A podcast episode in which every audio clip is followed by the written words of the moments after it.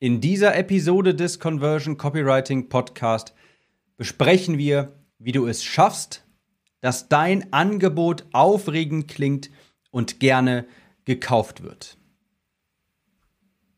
Herzlich willkommen zu dieser Episode des Conversion Copywriting Podcast.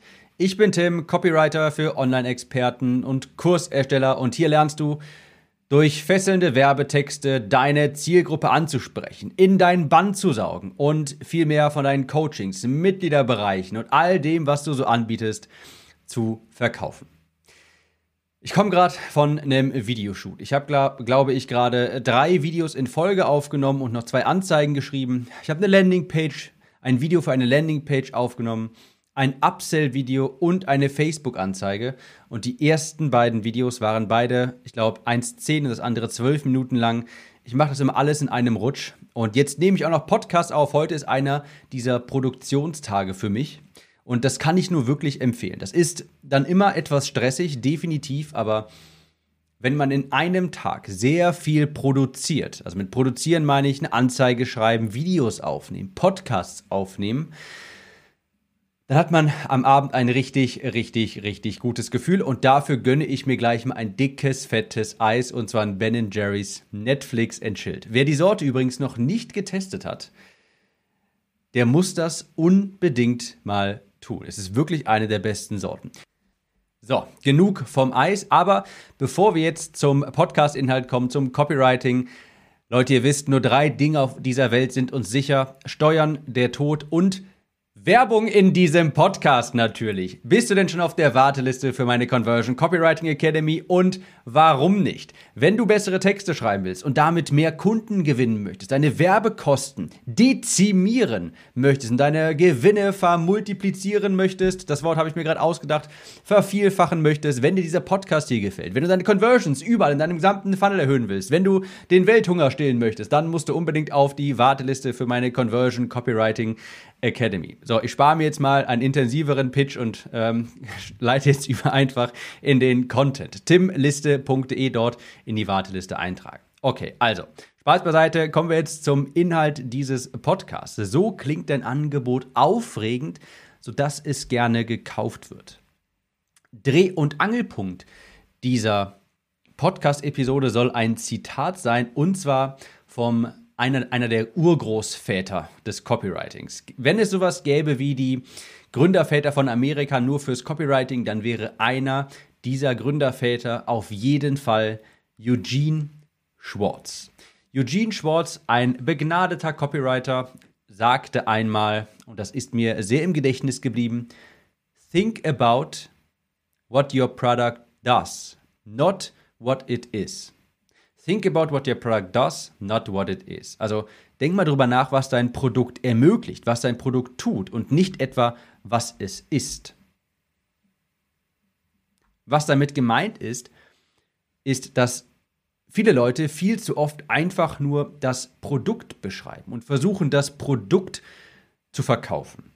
Und dann sieht die Copy meistens aus, also so aus, dass man, naja, das Produkt in den Mittelpunkt stellt und dann die Features und Benefits beleuchtet und keine Frage, das ist auch schon mal, das ist auch schon mal nicht schlecht. Ja, also ich sehe das immer so, ich muss mal ganz kurz abschweifen, ich sehe das immer so, es gibt so drei grobe Stufen vom Copywriting. Die erste Stufe ist, da hat man noch nicht viel vom Prinzip des Copywritings gehört. Man kennt die ganzen Prinzipien noch nicht, man weiß noch nicht genau, wie es funktioniert. Man denkt noch, man müsse kreativ sein, um schreiben zu können. Und wenn man sich auf dieser Stufe befindet, denkt man nicht wirklich viel darüber nach, wie man die Texte schreibt, sondern man schreibt sie mehr oder weniger nach Gefühl. Und meistens funktioniert das nicht sonderlich gut. Es ist schon relativ, also man kann relativ schnell dann auf die zweite Stufe kommen, wo man schon ein deutlicheres Bewusstsein dafür entwickelt hat, was für Faktoren dafür sorgen, dass Menschen Texte lesen und danach ein Kaufinteresse entwickeln. Man weiß dann schon, okay, man kennt jetzt Features und Benefits und weiß, wie man grundsätzlich Kaufverlangen in Personen erzeugen kann. Man weiß, dass man Einwände in seinen Werbetexten auch entkräften muss, ansprechen muss. Man muss, man weiß, dass man ein Problembewusstsein schaffen muss und so weiter. Das ist so die zweite Stufe des Copywritings. Und die dritte Stufe, darüber möchten wir jetzt quasi sprechen. Das ist das, was ganz viele Leute nicht verstehen. Ganz viele Leute bleiben auf dieser zweiten Stufe hängen, wo sie im Grunde immer noch das Produkt beschreiben und die Vorteile und die Features des Produkts darauf eingehen und natürlich auch das Produkt vielleicht auch ganz gut beschreiben und das funktioniert auch ganz okay.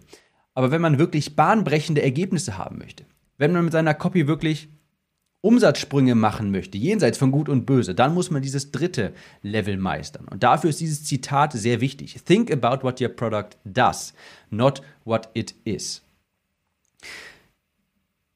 Wie ich sagte, viel zu viele Leute beschreiben, was das Produkt ist und was es für Vorteile hat. Aber im Grunde genommen ist das Produkt immer noch Mittelpunkt der Werbebotschaft. Das im Hinterkopf behalten. Das ist gleich wichtig, wenn ich zu den Beispielen komme. Im Grunde ist bei dieser zweiten Stufe immer noch das Produkt Mittelpunkt der Werbetexte. Nehmen wir jetzt an, wir verkaufen Zigaretten. Dann könntest du jetzt beschreiben, auf diesem zweiten Level des Copywritings quasi, unsere Zigaretten qualmen länger, sie haben einen dichteren Rauch, man spart damit über längere Zeit, weil man länger eine Zigarette rauchen kann als bei der Konkurrenz. Und das ist doch alles schön und gut, das ist doch alles schon mal besser als das, was die meisten schreiben, wie es die meisten beschreiben würden. Aber der fundamentale Fehler ist, es beschreibt zu viel und zu lang, was das Produkt ist und nicht etwa, was es macht oder ermöglicht. Kernbotschaft ist hier immer noch, beziehungsweise Zentrale ist hier immer noch das Produkt in diesen Werbebotschaften. Was meine ich jetzt mit dieser dritten Stufe? What? Think about what your product does, not what it is. Wenn wir uns das jetzt mal überlegen, was ermöglicht denn dein Produkt? Ja, was tut es denn für den Endverbraucher?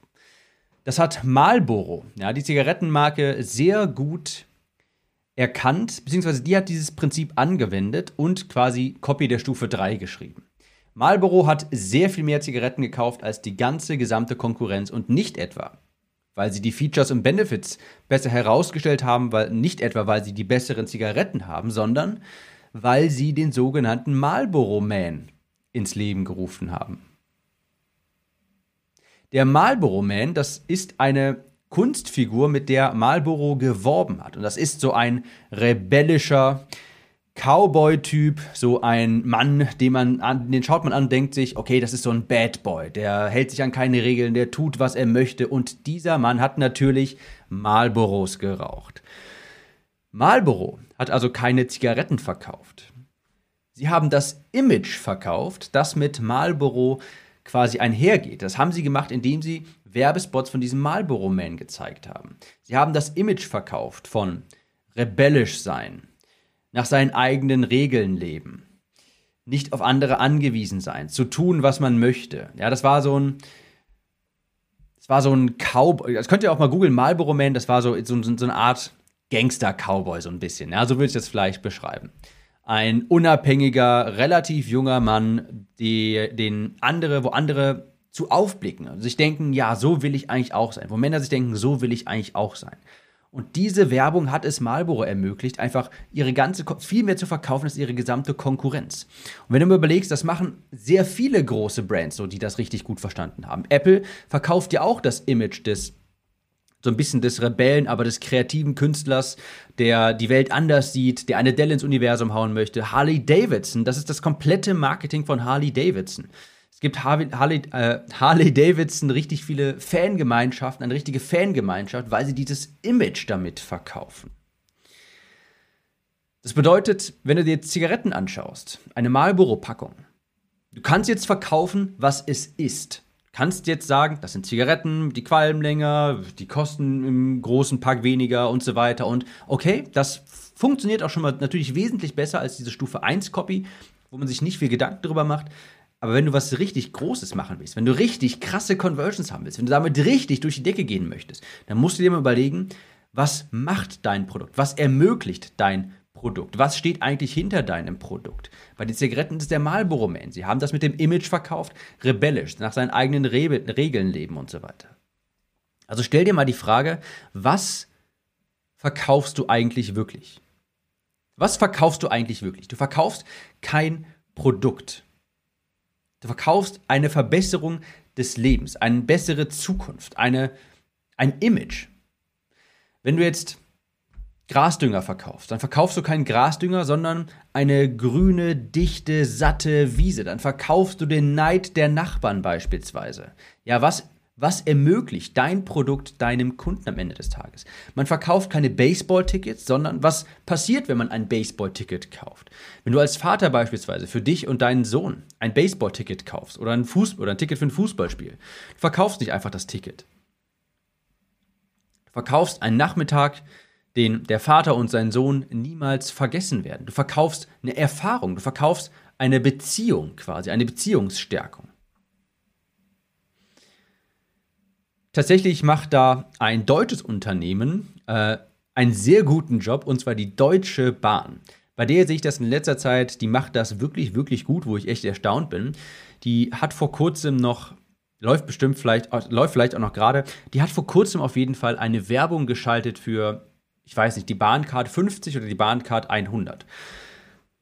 Also eine Karte, wo man deutlich günstiger oder im Falle der Bahncard 100 quasi umsonst reisen kann, wenn man halt natürlich den, den Beitrag bezahlt. Aber darum geht es gar nicht. Erstmal geht es darum, was. Du könntest jetzt das so beschreiben, natürlich, okay, mit der Bahncard 50 sparst du. Du könntest das versuchen, jetzt logisch zu verkaufen. Hey, reist du viel und willst dir da immer was sparen? Das macht doch Sinn, wenn du so und so viel ausgibst pro Monat.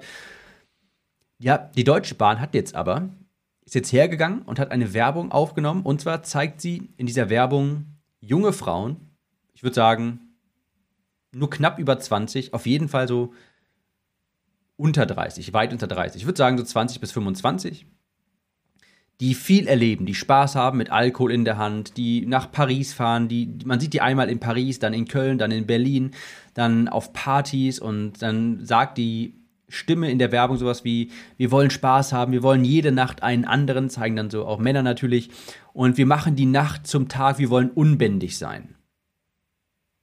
Und danach kommt ein kleiner Jingle, Bahncard 50 oder Bahncard 100.